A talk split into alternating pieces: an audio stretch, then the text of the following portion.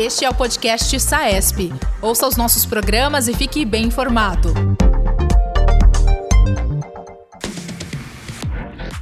Olá, sejam bem-vindos.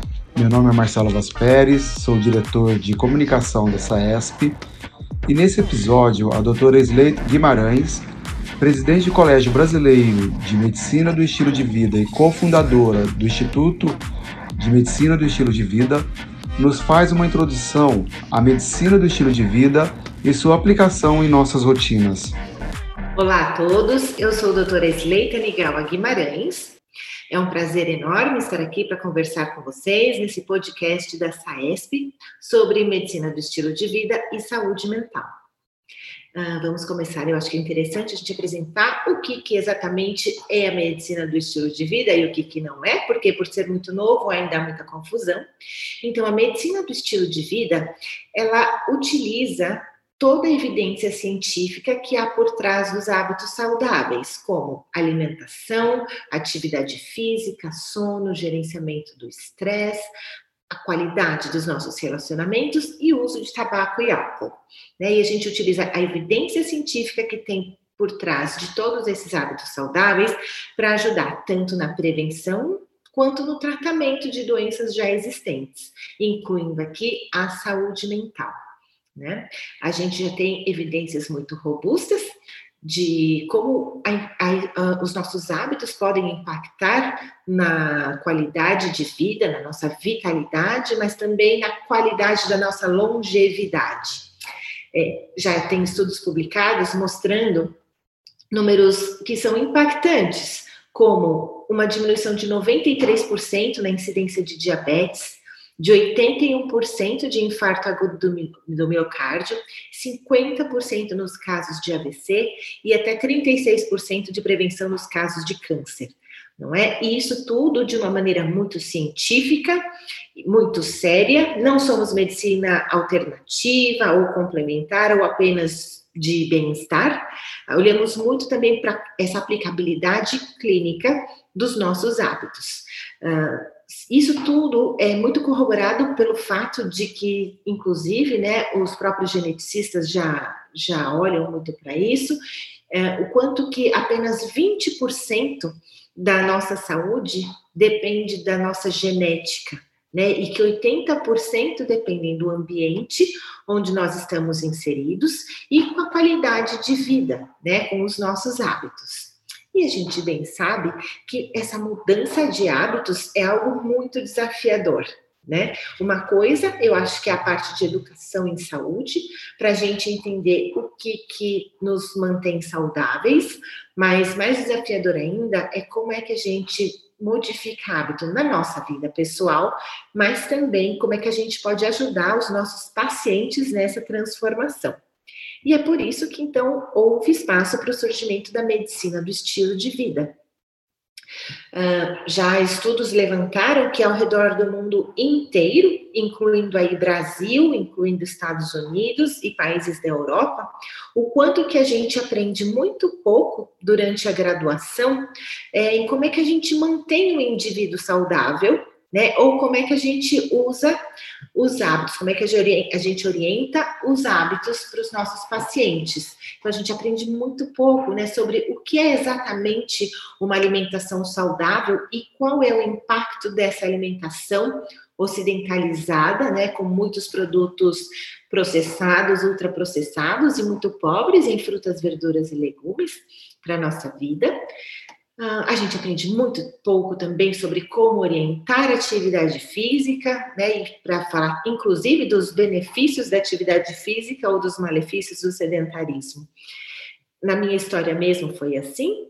É, durante a graduação, eu queria fazer acupuntura como especialidade, achando que eu estaria indo no, na raiz dos problemas, mas eu via que também Aí eu havia me enganado, porque muitos pacientes queriam que eu fizesse verdadeiros milagres com as agulhas, né? E eu via que muita coisa melhorava de sintoma através da acupuntura, mas que eu via que o que fazia tudo isso persistir, os sintomas persistirem, era o que o paciente fazia em casa, era o que fazia fora do consultório. E aí eu me incomodei demais, porque eu não me sentia segura também em relação a o que, que eu poderia falar com embasamento científico para os meus pacientes. E aí foi que eu descobri o tal do Lifestyle Medicine em Harvard. E quando eu vi, eu falei, puxa, o que eu buscava já existe, já existe de uma maneira estruturada, numa instituição muito respeitada. Então, é, isso me deu um pouco mais de segurança para entender que não era um um curandeirismo, um charlatanismo.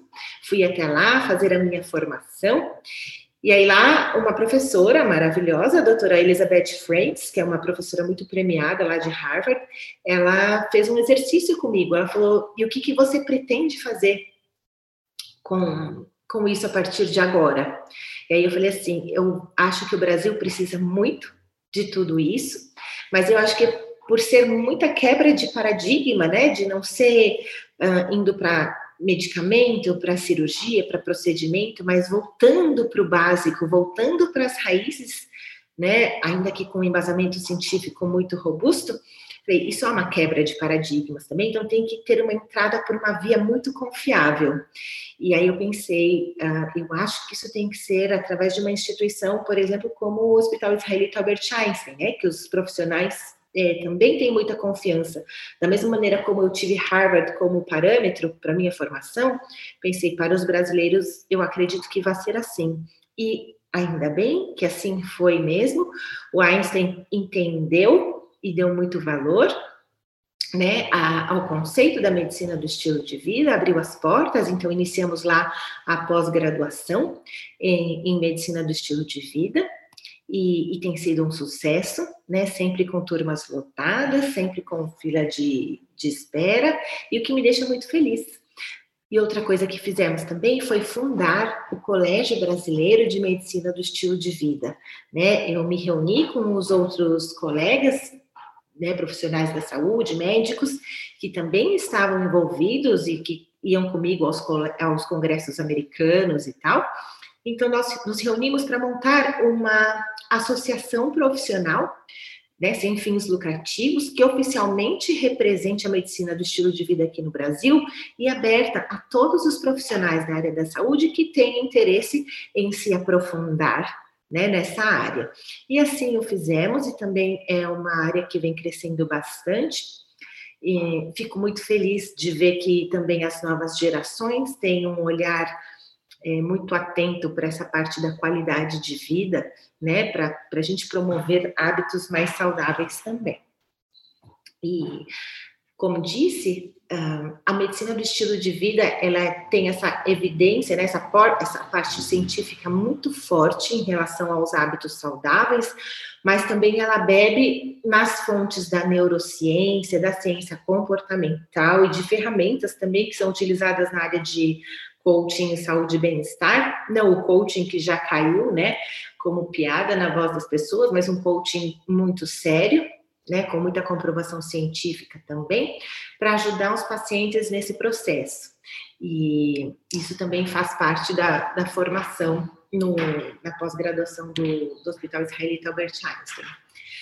É, e a gente vê que para ajudar um paciente a mudar, em primeiro lugar, a gente tem que fazer realmente aquele atendimento centrado no paciente, né? De entender qual é a agenda daquele paciente, o que, que ele tem como prioridade naquele momento.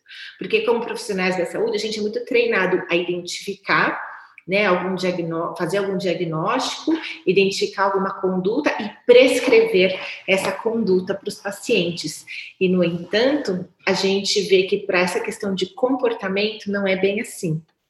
Então, como que geralmente funciona? Né? Então, na clínica, por exemplo, no, no Instituto de Medicina do Estilo de Vida, nós fazemos uma consulta médica, normal, mas também fazemos uma avaliação do estilo de vida desse paciente, pedimos os exames que forem necessários, e aí a partir daí nós montamos então as orientações, né? Quais são as nossas orientações enquanto profissional para esse paciente? Mas a grande mudança acho que é o que vem depois, né? Junto com o paciente a gente cria esse plano de ação. E é todo baseado na neurociência, e na ciência comportamental para que o paciente escolha qual que ele está mais preparado, qual que ele tem mais vontade, né, de iniciar. E aí nós montamos, então, os os baby steps, né? Então, os passos pequenos, a gente enxerga é, cria com o paciente essa visão de futuro, essa visão de bem-estar, né? Onde que a gente deseja chegar. E criamos, então, os passos menores que vão levar a gente até esse ponto. E aqui é um momento que a gente fala bastante com os pacientes que de quebrar algumas crenças, né, que a gente tem de tudo ou nada, né? Então, assim, segunda-feira inicio uma alimentação saudável, e aí eu vou comer tudo 100% correto, e aí a primeira escapadela que a gente dá, a primeira escorregada, a gente já pensa o quê, né? Ah, eu não tenho força de vontade, eu não me dedico, eu não nasci para isso, e abandona por completo. E aqui não, a gente deixa bem claro para o paciente, né? A regra dos 80-20 é uma coisa que eu gosto muito. 80% procurando na linha e 20% para a vida que acontece, né? Que vai ter a festa, vai ter a vontade, vai ter o desejo, mas que a gente procure manter também dentro desses 20%. E isso em relação a, a quase todas as condutas, né? Tem as que já são, obviamente, a gente sabe que o ideal é evitar por completo, né, como as substâncias ilícitas, tabaco, mas que a gente também não mantenha tudo de uma maneira muito dura, né, que seja de uma maneira gentil, mas muito eficaz. Né, e a gente usa então essas ferramentas, é muito bacana. É, a gente tem uma caixinha no, no consultório que a gente fala que são os medicamentos que eu não preciso mais, porque realmente acaba acontecendo é uma desprescrição de medicamentos, principalmente os que se relacionam a diabetes, a hipertensão, né, são em, em muitos casos também relacionados à, à saúde mental, porque o paciente vai mudando seu estilo de vida e o corpo vai se modificando. Né? Então, muitas vezes, durante o programa de mudança de estilo de vida, o paciente começa apresentar alguns sintomas de fraqueza alguma coisa, e quando a gente vai ver é porque a glicemia já diminuiu, né, ou a pressão arterial já diminuiu, então o médico titular do paciente pode diminuir essa dosagem de medicamentos. essa é uma outra característica, né, do que do modo como a gente é, opera aqui na, no instituto. A gente sempre mantém o paciente com o seu médico de origem para fazer o acompanhamento e a gente abraça muito essa parte da mudança de estilo de vida. Né, que é o que muitos, é, que muitos profissionais não têm tempo, ou não têm paciência, ou não têm a formação necessária, não se sentem seguros, né? Então, aí passam a bola aqui para a gente e a gente olha muito para esse lado. E aí a gente atua em conjunto, conversando bastante com o médico de, de origem e, e vamos observando, né? Vamos testemunhando essas transformações. Então, é um processo muito gratificante. E quando a gente fala de medicina do estilo de vida, a gente fala aqui de doenças crônicas não transmissíveis e a gente inclui aqui é, a saúde mental também. Porque durante todo esse processo, que é um processo de autoconhecimento, mas também é um processo que diminui essa inflamação crônica sistêmica, né, que acaba sendo a raiz comum da maioria das doenças crônicas não transmissíveis e de alguns quadros de saúde mental, mas também, naturalmente, a gente ajuda a modificar a microbiota desse paciente, é, regularizando aquele famoso eixo intestino-cérebro, né? E a medicina do estilo de vida, ela não, não é baseada em suplementos, não é baseada em prescrição de hormônios, nada disso. Claro que, se há a indicação, o paciente sim vai receber algum suplemento, uma cirurgia, um medicamento, mas é, a nossa base, a nossa linha mestra é alimentação, atividade física, sono, gerenciamento do estresse a ajudar o paciente a criar relacionamentos mais saudáveis e gerenciar o uso de, de, de substâncias lícitas ou ilícitas. Tá? E, e com base em tudo isso, a gente vê também a importância que tem o autocuidado do profissional em tudo isso. É, o profissional da área da saúde que se cuida mais, ele também tende a ter um olhar mais cuidadoso para os hábitos do paciente e além dele se sentir melhor, viver uma vida com mais qualidade, ele também está ajudando mais os seus pacientes. Né? E lembrando que medicina do estilo de vida não é uh, uma, um checklist de coisas opressoras que a gente tem que fazer, e também não é sobre pessoas perfeitas, muito pelo contrário, é como é que a gente promove um estilo de vida mais saudável na vida real das pessoas, né? Mas de uma maneira que seja muito eficiente, muito eficaz. Então, a gente dá ferramentas para o paciente, para ele aprender a, a cuidar da sua própria saúde, fazemos esse acompanhamento é, e eu acho que a gente brinca, né? Que a gente quebra aquele ciclo de se inscrever na academia e, e duas semanas e não ir mais. A gente olha muito para esse lado, de como é que a gente adota hábitos novos e mantém. Então, essa é a mensagem sobre a medicina do estilo de vida que eu gostaria de deixar para vocês, né? Para a gente não só acrescentar mais anos à nossa vida, mas principalmente para a gente acrescentar mais vida aos nossos anos uh, sem pressa, mas sem perder tempo. Eu sou Sleita Nigawa Guimarães e deixo aqui um abraço muito grande para vocês. Até mais. Obrigado, doutor Sley, pela sua mensagem. E obrigado a você que nos acompanha no nosso podcast. No próximo episódio, não percam, o Dr. Luiz Oldan nos falará sobre saúde mental, pandemia e estilo de vida na anestesiologia. Este é o podcast SAESP. Ouça os nossos programas e fique bem informado. Toda quarta-feira, conteúdos novos com temas da atualidade.